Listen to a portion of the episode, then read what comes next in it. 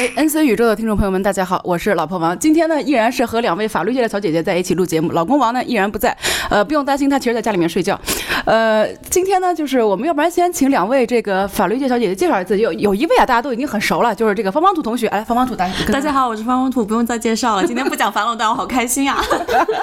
哎，另外一个法律小姐姐，哎，介绍一下自己吧。好，大家好，我是碧兰，呃，我是做专利相关的工作。之前的话是在呃国内一个通信公司做专利工程师，然后现在的话是在德国这边的一个律所，也是做专利相关的工作。哎，其实我们就是说实话，就是对于呃方方土同学之前介绍的反垄断啊各方面的这个律师，我们都比较相对来说啊还能够了解一点，有 有这个什么做商业法呀，这个离婚呐，就是各种对吧？专业的律师大家都比较了解。就是这个专利律师到底是干啥的呢？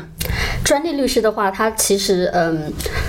他的角色的话，其实也呃怎么说呢，就是跟专利任何相关的工作，包括从专利的申请开始，到最后专利的授权，以及专利授权之后有侵权的诉讼，或者是呃专利的无效的话，都是有专利律师的参与的。哦，哎，那我能再问一个比较那个的问题，就是你比如说，一般我们都都看了很多这个，不管法官也好，律师也好，他们可能本科就是学这个法律本身的，对吧？然后一路这么摸爬滚打上来的。但是专利律师据说好像不是这个样子的。对。专利律师的话比较特别，如果你要做专利律师的话，你一定要有技术的背景，也就是说你之前学的是呃工科或者是理科，嗯相关的一个专业，你才有资格去考取这样一个呃专利律师的资格。这个是全球都这样的吗？对，在呃中国，然后在欧洲这边都是这个样子的，就是你一定要拿到了对拿到了本科也好，对，就至少是本科，对，至少本科以上的学历是跟工程类相关的，对，理工类的。然后呢，然后你就可以变成专利律师，还说你要进行一个研究生的培训，还是什么样的一个培训？这个在不同的国家要求也是不一样的。比如说，在中国的话，你是呃先考试，然后你有资格，然后你就可以取得资格，取得资格就可以从业了。但是在欧洲这边的话，这个先考试只是像像比如说我们考驾驾驾照一样，就是你要先上四节理论课就可以考试，还是什么？呃，不是，你并不需要上课。呃，在中国的话，就是你考的那个考试叫专利代理人考试。专利代理人考试的话，它只要求审查你的那个呃。呃，毕业的那个呃资格，呃，对对对，毕业证、学位证等等，是跟呃工科类相关的就可以了。嗯然后你就可以去报名，然后就参加考试，考试通过了就行了。那考什么呢？考语数外吗？啊，不是考考这个语数外高考。那他考啥呢？呃，它两个部分，一个是法律相关的知识，一个是包括呃，就是专利的实务。专利实务的话，其实主要是专利的撰写，然后那个包括呃权利要求的撰写，以及就是跟跟呃就是跟专利是密切相关的。法律相关的部分的话，它可能会考到民法或者是行政法规，就是呃比较呃 general 的那个 law。哎，那我就不太懂啊。那这样子的话，岂不是你们都要自学成才了？就是如果说你没有，谢谢，啊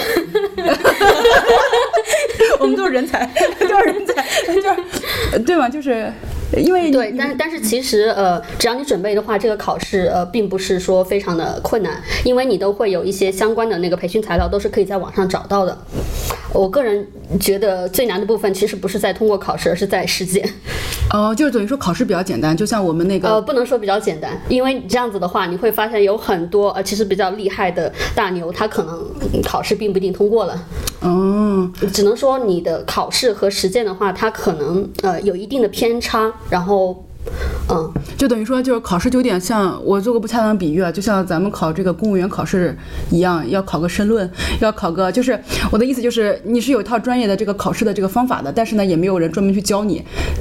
这个事儿，然后你要通过自己去学习，然后再去考这个。你可以在网上找到相关的材料去学习。对对对。那在欧洲呢？呃，在欧洲的话就很困难了，就是相对于呃中国这样子的话，因为欧洲这边的话，它是要你先实践，你才有资格考试。哦。就。嗯，欧洲这边的话叫那个，嗯，如果你成为专利律师，那就 European Patent Attorney。嗯。然后你要通过考试的话，你就参加的是 EQE。它 EQE 有一个要求，就是你必须要嗯从业三年以上，并且是在有资格的欧洲专利律师的那个监管下从业三年以上，而且你要注在他们的网站上满满足所有的条件，注册了之后，你才有资格参加这个考试。那这样的话，是不是就跟那个我们之前说这个什么呃 CPA 就是考？这个这个这个会计注册会计师差不多这种，你得有了这个从业资格之后才能考，可能一级、二级、三级、四级往上考这种。呃呃，类似吧，但是这边呃关于专利的这个考试，它并没有分级，所以它其实就是你通过了，你就是 European Patent Attorney。如果你没有通过的话，就比如说我现在其实是在做这个呃培训的，但是因为我的时间，嗯，我现在是在呃专门做欧洲的专利的话，在这边是做了两年，所以我明年是先参加呃。对，明年年初先参加一个预考，叫 Pre EQE。哎呀妈！然后那个 Pre EQE 呢，它考的也是呃，考的是那个 EPC，也就是欧洲专利公约下面的所有的条款，呃，以及那个实施细则，可能涉及到一些判例和那个权利要求的分析。这个考试通过了之后，再过一年，也就是第三年满呃时间满足了以后，我才有资格参加那个 EQE。真实的考试。对，那个 EQE 的话，它又分成四个部分，哎呀妈！每个部分大概考四到五个小时，而且是手写。哎呀妈！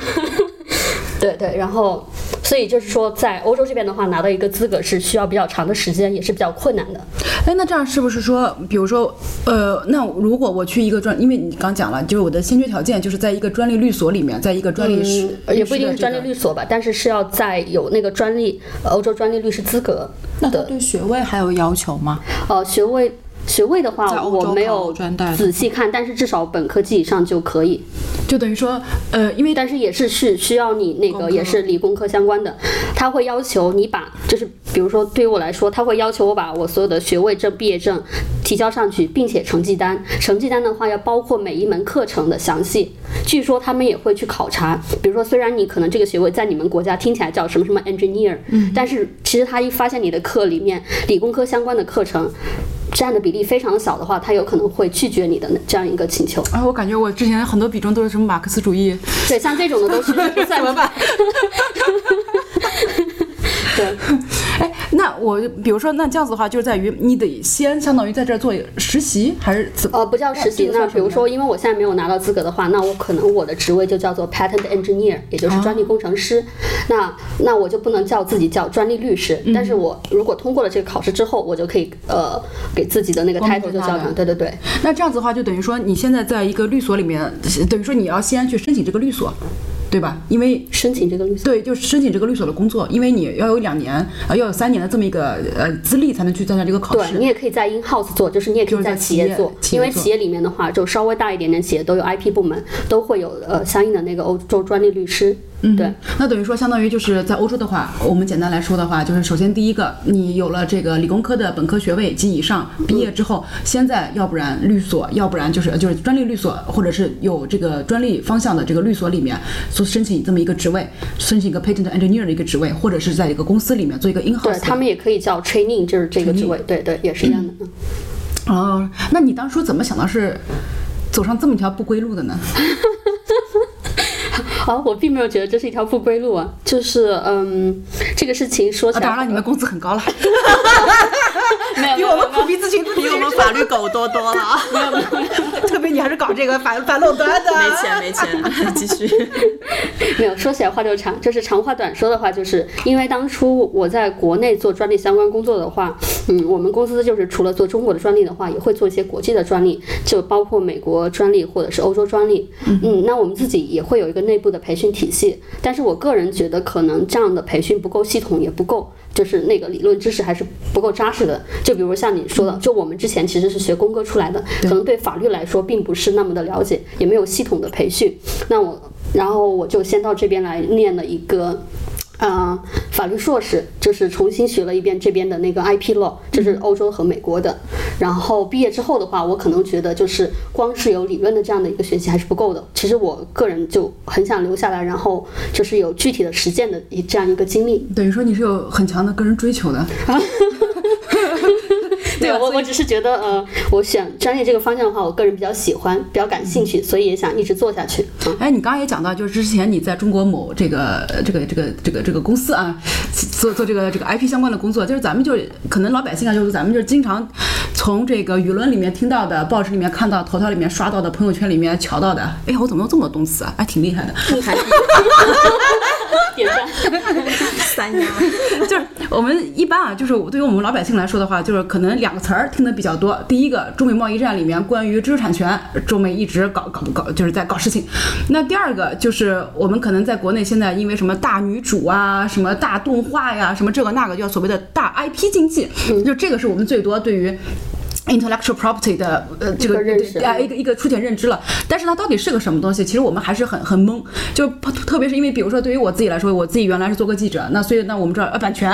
那当然了当然了，版权肯定不属于我这个小破记者，肯定属于我们杂志社，对吧？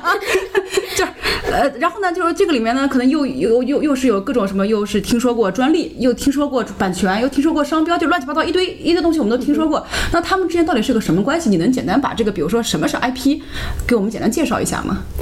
啊，这个话题有点大。嗯、嗯、我我简单说一下的话，就是 I 我们通常意义上所说的 IP 的话，就是包括版权，然后商标和专利。那再细分的话，其实有的时候像那个呃商业秘密，我不要方方土，就是有的时候我看有的人会把商业秘密也会划划分到那个 IP 的这样一个结构下面去，对吧？啊、然后，嗯，因为我个人是对那个商标和版权不是很了解，然后因为我主要是做专利的话，啊、专利的话下面也会呃分成发明专利，然后实用新型和外观设计。嗯那发明的话，它其实主要是说，嗯。它保护的是一个发明创造，它它刚开始有这样一个制度的目的呢，主要是说让呃是刺激创新，鼓励创新。它其实是给了发明人这样一个有限期的这样一个呃垄断性的一个权利，让你那个权利人的话，在这个期间内，别人是不能够，至少是不能够免费使用你的这样一个技术的。这样子的话，就可以 cover 你的那个研发的投入，就能够保护你的一个利益。对。那那这个相当于是一个发明专利。那你刚才还提到了其他的两个，比如说啊我我刚刚嗯，对我我其实嗯是这样，在中国的话，呃，你的实用新型、外观设计和和发明专利的话，都统都都会就是归类到专利这样一个大的概念下面的，只是说他们的保护期限以及保护的客体是有差别的。就比如说像呃，在中国的话，发明专利它的保护期限是二十年，它是给了那个发明权人二十年的那个垄垄断的一个权利。然后嗯，实用新型和外观设计是十年。嗯哼，然后他们保护的客体有是也是有区别的。就是那他们保护的这个是什么呢？就比如说，就你能比如说给咱们举一个六边形某物件，笔吗？对，就是你能给我们举用用个用个例子来讲一下，到底什么叫呃发明呃什么叫发明专利，什么叫外观设计，什么叫实用新型？嗯，呃，是外观设计的话，它主要保护的是一个图像、形状以及它们的这样一个结合。举个简单的例子的话，就是你有这样一个杯子，那你那个杯子的话，它可能有两个比较好看的，也然后呃一个杯柄的设计，比如说有个兔子的形状也好，怎么样？那你可能针对这样一个。杯子这样一个外观的这样一个形状，你的那个兔子的杯柄把手那样一个形状，你可能可以去申请一个外观设计的一个保护。那呃，实用新型的话，它主要保护的是一种结构。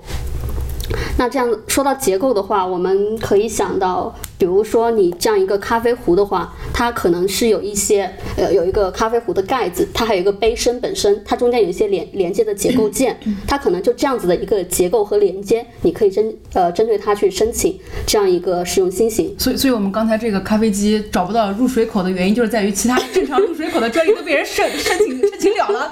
所以只能从一个 很神奇的地方把水灌进去，是吗？有可能。然后他也是故意的，让我们这个呃接咖啡的这个壶和这个咖啡机之间，哎，它就有一个缝隙，它卡不进去。方便你进行观察。对，所以这个叫实用新型。哎，对那这个我就不不是很懂了，因为像比如说你刚刚讲的，就是关于图像设计和结构，就很多时候它是分不开的呀。对吗？像比如说我这个杯把儿，正常就是个圆杯把儿，那可能是我上面放个小兔子头贴在上面的，可能说我这这是一个叫所谓的外观设计。但是呢，很有可能我这个整个这个结构，比如说变成了一个兔子弯在这儿，那我不就变成一个结构了吗？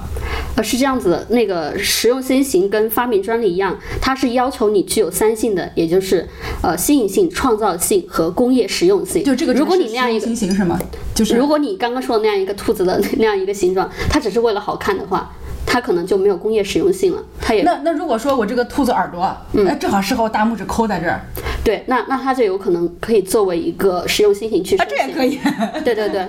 是可以的啊，。所以它就相当于就是呃，外观设计我是没有那个三星要求的。呃，外观设计的话，呃，它的对是的，那等于说就是我的这个实用新性要求就是我的这个新颖性，然后还有新颖性、创创造性和工业实用性。工业实用。那这个工业实用性我怎么去理解呢？就是新颖性，哎，啊不不不，其实工业实用性的话，现在基本上可以说不能说所有的对，基本上是都有的。它它其实，在后来的那个专利的审查过程中，这个其实并不重要，就是你并你不会看到一个审查员给你发一个通知，是说，哎，你这样一个专利申请文献是没有实用性的，什什么从来没见过到。到底什么叫工业实用性啊？就是你这个东西是有用的，简而言之就是 useful。那为什么叫工业实用性？就在我的理解，我我如果你加了工业，那就在我的理解哈，那应该是说对于工业化大生产是有用的。那哦，没有没有没有，它它的要求并没有那么高。那那这个怎么去理解呢？就只是有有有用性是吗？对对对，那那为啥加工业呢？我我不记得，应该原话就是至少是在中国的专利审查指南里面，我记得原话是叫工业实用性。工业实用性是嗯，哎、那这个新颖性和创造性，那新的不是创造性的吗？创造东西不是新的吗？就是为什么还要嗯，呃，它它那个是不一样的。新颖性的话，呃，说了你这个东西，就是说在你的申请日以前，它不是现有技术。什么意思呢？就是说，在你的申请日以前，它是没有在公公开的出版物上面，国内外的公开出版物上面发表过，也没有被公开的使用过。嗯但是，嗯，举一个很简单的例子，就比如说，嗯，假设你有你有一个什么呢？呃，还是用那个咖啡壶吧。那个咖啡壶里面，你可能有一些呃不同的那个一个一一个一些的结构。也可以申请发明专利啊。那你之前可能用了一个嗯六边形的螺丝，那我现在就简单的把它变成了一个四边形的螺丝。那这样子的话，我的这个发明跟现有技术是不一样的，对吧？那我可能它就是就是它它是要看情况，它有可能就比有新颖性，嗯哼，但是它并不一定具有创造性，为什么呢？呃，创造性的标准叫非显而易见的，对本领域的技术人员而言是非显而易见的。那这样一个判断标准，对每每个专利局它有自己不同的那样一个标准，怎么说呢？这个东西，这个这个东西对于我来说，都不是显而易见的。对，所以他要专业领域的人，他们去看，就是他有有专业技术的，就是说不是通过经验我就能很明显能推出来的，而是有个显而易见的一个一个创造性在里面。呃这个对对让我们专业专专业律师，而且可可能，嗯，比较简单的一个判断标准的话，就是，呃，你新颖性的话，你是其实准确来说，比如说你是拿一个发明专利去作为你的现有技术对比文件的话，你是只能拿一个，拿一篇。然后，如果是创造性的话，你是可以结合不同的东西去进行结合的，然后去判断它的创造性。就是，嗯，就是比如说，有人可能简单的就把你那个化学领域，呃。呃，化学领域的某某一个什么东西，你可能拿到了一个相近的领域去用，他可能只是把那个领域变了，他所有的技术本身可能是一样的。那这样子的话，它可能本身是没有新颖性，呃，是有新颖性的，因为你并没有人在呃在那个申请日以前拿到这个领域来用过，但是它有没有创造性，这就是另外一回事了。它的创造性的判断就是，你除了你之前在原原先那个技术领域应用以外，剩下的那些呃特征，你可以去呃。再用别的技术进行结合，看看看它这个结合本身能不能得到你的发明的专利。反正我就是我觉得我就是因为其实三三性的判断的话，创造性确实是很难的。嗯嗯，就是而且每个人的标准是不一样的。就是就是无无论是每个国每个国家也好，或者是每个审查员也好，他的理解也是不一样的。因为创造性的话，他所有的角度都是从本领域技术人员的角度出发。那什么叫本领域的技术人员？这个这个认定 也是不太客观的。其实，因为就像你刚刚讲的，比如说你这个东西可能原来我放在放在化学上用，现在可能放在物理上面去用，对吧？就是去各种这这种各种所谓的技术手段了。那其实，在一个大学科里面，它可能也是会差别也会很大。可能这个东西原来我就是用在这个半导体里面去用的，就是这种检测手段，随便说啊，放在半导体里面用的。那现我现在可能是放在放在比如说二维材料里面去用，可就是我这都是有可能的。可能以前我是用一个比如说这个飞秒激光来用，那现在呢，我是把这个同样的这个研究手段放到一个阿秒激光里面来用，嗯那。这嗯，这东西不，说实话，就也不是说那么简单啊。就是说，单纯我就把这个技术这个手段放在它可它也有很多很复杂的东西。我到底光路怎么调？我这个激光怎么搞？它也也是有很多这个。那这你你说到重点了，就是当你把一个东西从一个领域拿到另外一个领域去用的话，它有的时候会遇到一些技术难点。这些历技术难点的话，可能就体现在你的解决方案上面，你可能要去做进行做一些调整。这些调整的话，它它有可能是真的就是非常简单，你就直接 copy 过来就可以了，你什么都不用变，或者变一个简单的参数。但是它也有可能就是要求你整个系统也好，会做出呃比较大的改进。这样子的话，在这种情况下，它可能是具有创造性的，可以是可以申请专利的。哦，这样子我我大致啊，我我只能说我大致可能对这个新颖性和创造性大概有一个，相当于就是新颖性就是这种全新的方法。就是没有过的，没有过的你可以理解，对对对，没有它不是现有的，对不是现有的，但有可能在别的领域里面有，但它至少不是在我们这个领域里面有的没。有，它在别的领域有的话，比如说，嗯，专利它判断标就是它的那个权利的保护范围，看的是你的权利要求嘛。当你把一个东西从一个别的领域拿到自己的领域来的时候，如果你在这个权利要求里面能够体现出来你是在这个特定的领域去使用的话，首先你就具有创新性了，对吧？就是有吸引性了，对对了对。，所以那它的创造性就体现在就是你的这个技术解决的这个能力上面。对，是不是？呃，是不是 显而易见的？所谓的显而易见，就是你再再通俗一点来说，就是你本领域的技术人员在做常规的那样的一个工作的情况下，他会不会去做这样一件事情？嗯哼，这个指的是说，就是他们就是现在已有的这么一个生产生产流程，或者是说工艺方法。对对对，就是他日常进行日常的工作的情况下，然后不额外的做过多的创造性的劳动的情况下，他会不会去做这样一个事情？嗯，明白。行，我我觉得这个具体的细节，可能咱们一会儿结合案例的时候，可能再解释一下。可能先把这几个东西先把它过掉。所以刚才我们讲的这个实用新型、外观设计，然后还有一块就是这个发发明专利。嗯，那这个又跟前面又有什么不一样呢？嗯，发在我在我来看，你这个实用新型就已经很厉害了，就 就已没有，经很给我我刚。刚其实说的那些呃那三性的话，其实呃呃发明专利和实用新型的三性，它的要求都应该是一样的，至少理论上来说是一样的。只是说你的那个实用新型的话，它不会去做一个实质审查，你申请以后，它就会直接给你授权。也就是说，它没有去进行一个检索的过程。就是正常情况下，如果是发明专利的话，你申请之后，申请之后，它有一个嗯形式审查，你的形式要求满足之后，它才会进行下一个阶段叫实质审查。实质审查就主要是嗯看看你这个专利它是不是是不是清楚的，是不是得到了就是你的权利要求有没有得到说明书的支持，然后有没有刚刚说的三性的问题。那三性的问题的判断的话，它它必须要去检索现有的技术，如果它不检索的话，它是没有办法知道，哎，你这个东西是不是新的，你这个东西是不是有呃具有创造性的。它必须要去做一个现有技术的这样一个检索，这个工作是呃审查员去做的。就是这个解锁，一会儿我们在下一嗯个嗯这个这个这但是集里面再但是。对于那个实用新型的话，你是申请完之后，它只有一个形式的审查，没有我刚刚说的实质的审查，它就直接给你授权了。嗯哼，那这个是从就是申请方法来讲，那其实那这他们都要满足三性，那实用新型它对什么新颖性、创造性要求会低一些吗？还是说也一样的高度？是一样的高度，也是一样的高度，对，这是理论上来说，它应该是一样的高度。所以那只是说实用新型和发明专利，我只是在申请流程上不一样，就是审批流程上不一样，但它的本质没有区别。